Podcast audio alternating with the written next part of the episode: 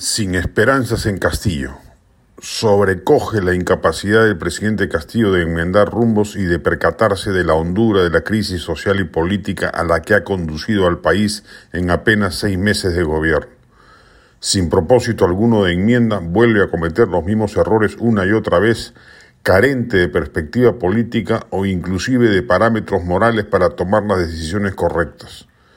Lo volvió a poner en evidencia en su ridículo mensaje a la nación el viernes último cuando anunció el recambio del gabinete, donde no mostró signo alguno de autocrítica y más bien enfiló sus baterías contra el Congreso y la prensa, acusándolos veladamente de la parálisis que aqueja su gobierno.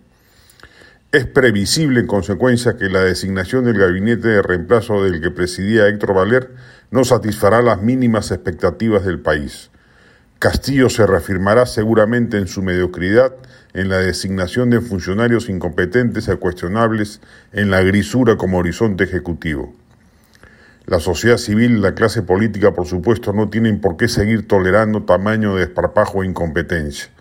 No se puede dejar cinco años el poder en manos de un personaje que no califica para el cargo, como ocurre lamentablemente con nuestro presidente. Maldita pandemia que produjo un desbarajuste social de tan enorme magnitud que trastocó las tendencias políticas e ideológicas vigentes.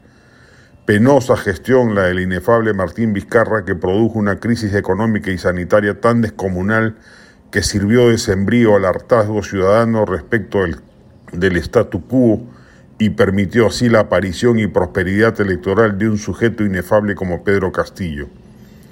Normalmente, la democracia es un sistema que, a pesar de sus deficiencias, logra procesar en el voto popular una cierta sabiduría que lo hace finalmente la mejor solución institucional. Así ha ocurrido en el Perú, mal que bien, desde el retorno a la democracia plena del año 2000. El 2001 fue mejor que Toledo le ganara un Alan García a un heterodoxo y populista. El 2006 el pueblo eligió bien a Alan García sobre un Ollantumala chavista que hubiera llevado al Perú a la órbita bolivariana. El 2011 un Humala ya reconvertido era mejor opción que una Keiko Fujimori sin plenas convicciones democráticas y evidente riesgo autoritario. El 2016 fue preferible un PPK tecnocrático pero democrático a una segunda ocasión de Keiko Fujimori que también hubiera supuesto el peor retorno del mercantilismo autoritario y conservador, como se demostró luego con el comportamiento de su bancada. El 2021 el pueblo se equivocó. Aún una Keiko mercantilista, la mayor desgracia del Fujimorismo es su liderazgo, era infinitamente mejor opción que el desastre que hoy sufrimos con Castillo.